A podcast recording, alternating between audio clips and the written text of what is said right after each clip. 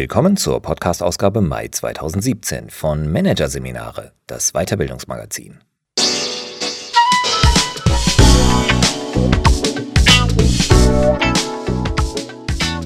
Weitere Podcasts aus der aktuellen Ausgabe behandeln die Themen Update fürs Veränderungsmanagement, Change the Change und Überzeugend wirken, der Kompetenzcode. Doch zunächst Zufriedenheit im Job die Leidenschaftsfalle von Volker Kietz. Leidenschaft gilt im Arbeitsleben als das Maß aller Dinge. Nur wer für seinen Job brennt, kann ihn wirklich gut machen und wird bei der Arbeit und insgesamt im Leben Glück und Zufriedenheit erfahren. So inbrünstig diese Thesen vorgetragen werden, so unsinnig sind sie, behauptet Volker Kitz.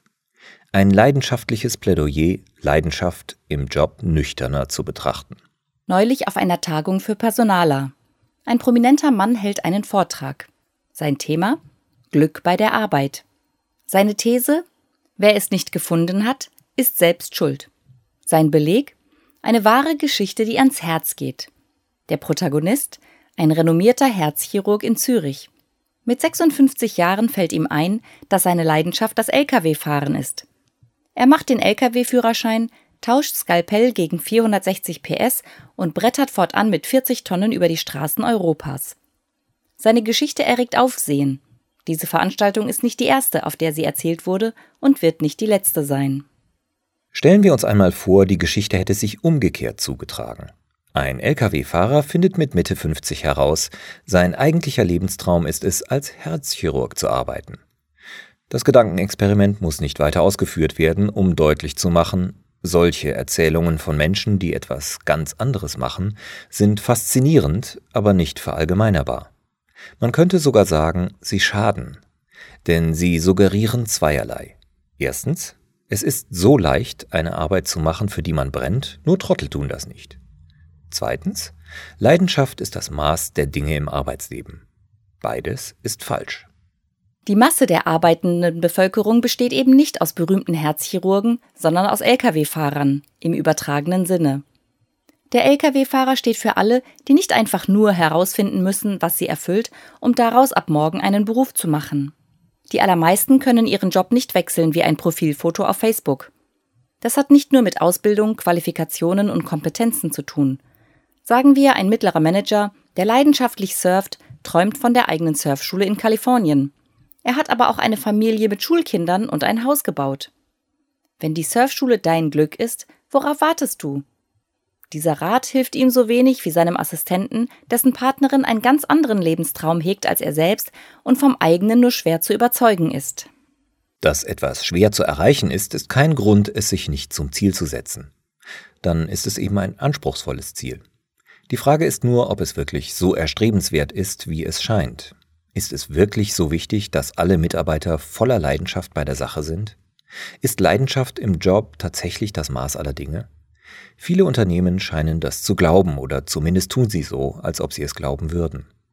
Geht es nach ihnen, wird in der Arbeitswelt alles Autos bauen, Überweisungen ausführen, Versicherungen verkaufen, mit, wenn nicht aus Leidenschaft gemacht.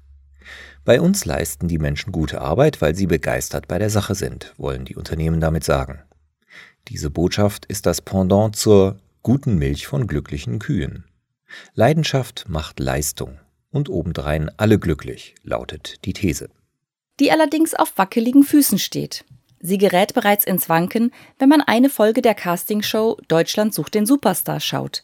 Dort wimmelt es von Menschen, die vor Leidenschaft platzen, deren Lebensliebe die Musik ist, die mit Hingabe vor der Jury singen und trotzdem nur Spott ernten, weil sie frei von Können sind. Natürlich kommt es vor, dass besonders leidenschaftliche Kandidaten besonders gut singen. Aber selbst ihnen sagen die erfahrenen Jurymitglieder oft, dass ihnen für die Karriere zum Superstar etwas fehlt. Realitätssinn.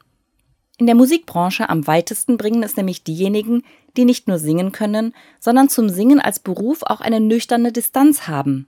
Die Castingshow ist ein kurzweiliger Beweis dafür, dass Leidenschaft allein keine Leistung macht. Ein Autor kann mit Eifer ein grauenhaftes Buch schreiben. Ein Flugbegleiter kann einem vor aufgeregter Begeisterung den Kaffee über die Bluse kippen. Eine Zahnärztin kann einem mit Hingabe die Zähne ruinieren. Ein Top-Manager voller Begeisterung sein Unternehmen schwungvoll an die Wand fahren. Leidenschaftliches Versagen gibt es genauso wie leidenschaftliche Topleistung. Oft liefert ein nüchterner Kopf bessere Ergebnisse als ein Leidenschaftstrunkener. Was bei vielen Unternehmen im Argen liegt, hat nur in wenigen Fällen etwas mit zu wenig Leidenschaft zu tun. Meistens sind es die scheinbar banalen Dinge, an denen es hapert.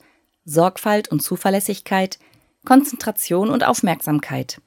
Einen Termin im Kalender eintragen. Eine E-Mail gewissenhaft lesen. Einer Kundin oder einem Mitarbeiter genau zuhören. Ein Rückrufversprechen einhalten. Nachdenken, bevor man spricht. Sich am nächsten Tag an das erinnern, was man gesagt hat und sich daran messen lassen. Korrekt rechnen, konkret schreiben. Für diese vermeintlich schlichten Anforderungen braucht man Besonnenheit und die Bereitschaft, sich mit Details zu beschäftigen. Und genau hier liegt der leidenschaftliche Hase im Pfeffer. Leidenschaft erzeugt ein erregtes Grundrauschen, das all das erschwert, besonders aber den Blick für einzelne wichtige Bäume im berauschenden Arbeitswald versperrt. Auch der wohl wichtigsten Anforderung im Arbeitsleben steht die Leidenschaft, zumindest in ihrer überschäumenden Ausprägung, eher im Weg. Der Empathie, nach innen wie nach außen. Nur wer seine Kunden kennt, wer weiß, was sie wollen und was sie stört, kann sie zufriedenstellen. Nur wer seine Mitarbeiter, Kollegen und Führungskräfte versteht, kann sich innerhalb einer Organisation nützlich machen. Empathie heißt, sich in andere Personen hineinzuversetzen. Das klingt anspruchslos, doch gehört der Perspektivwechsel zu den Aufgaben der Kategorie Meisterklasse. Um in einen fremden Kopf zu schlüpfen, braucht man eine gewisse Distanz zu sich selbst und der eigenen Arbeit. Leidenschaft für die Arbeit verringert diese Distanz, hebt sie im Extremfall ganz auf, dann, wenn man voll und ganz in seiner Arbeit aufgeht. Start-ups, junge, frische Unternehmen bieten Anschauungsmaterial. Vor allem zwei Dinge sind unter ihnen ausgeprägt. Die Leidenschaft und die Floprate.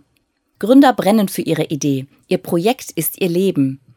Ihre Mitarbeiter identifizieren sich derart mit ihrer Arbeit, dass sie sie oft für wenig oder sogar kein Geld erledigen. Schätzungen zufolge hat aber nur eins von zehn Startups Erfolg. Die anderen verschwinden in der Versenkung.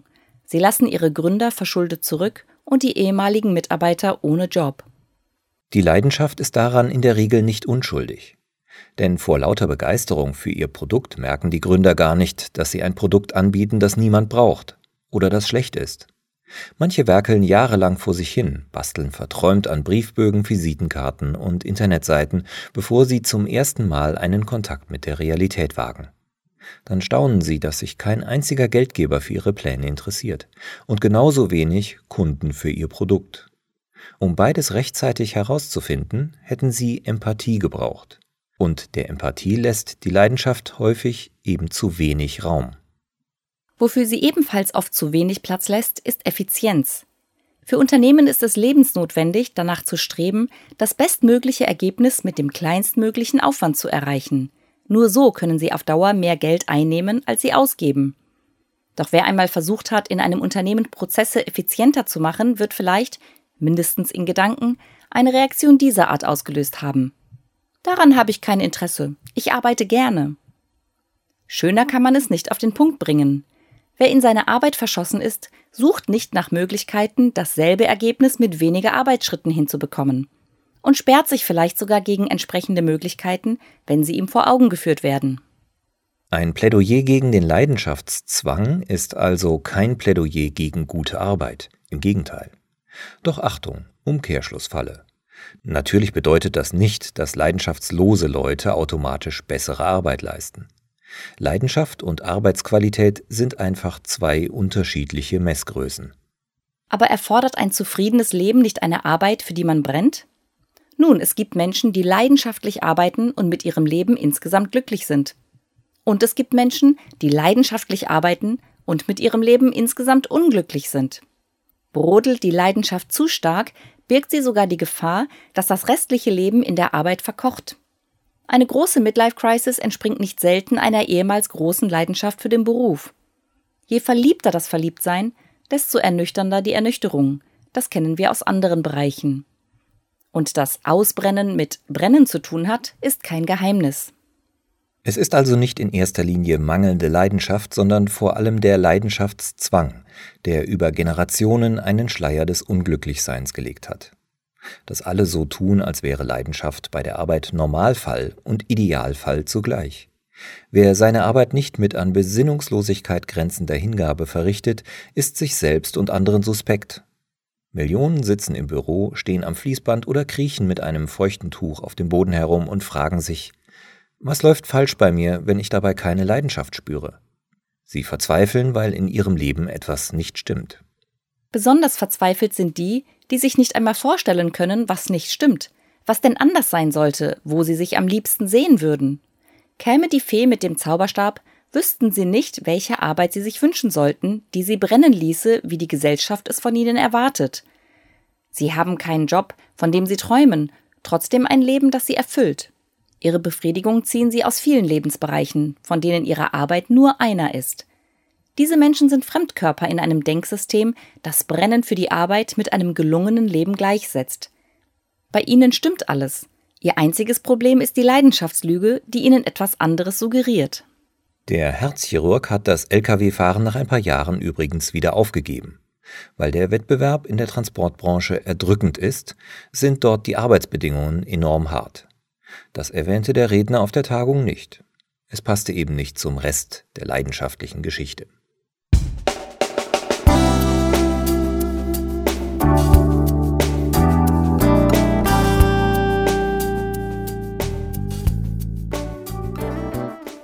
Sie hörten den Artikel Zufriedenheit im Job, die Leidenschaftsfalle von Volker Kitz aus der Ausgabe Mai 2017 von Managerseminare, produziert von Voiceletter.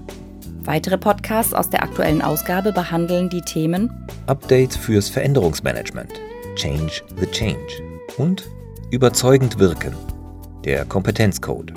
Weitere interessante Inhalte finden Sie auf der Homepage unter managerseminare.de und im Newsblog unter managerseminare.de/blog.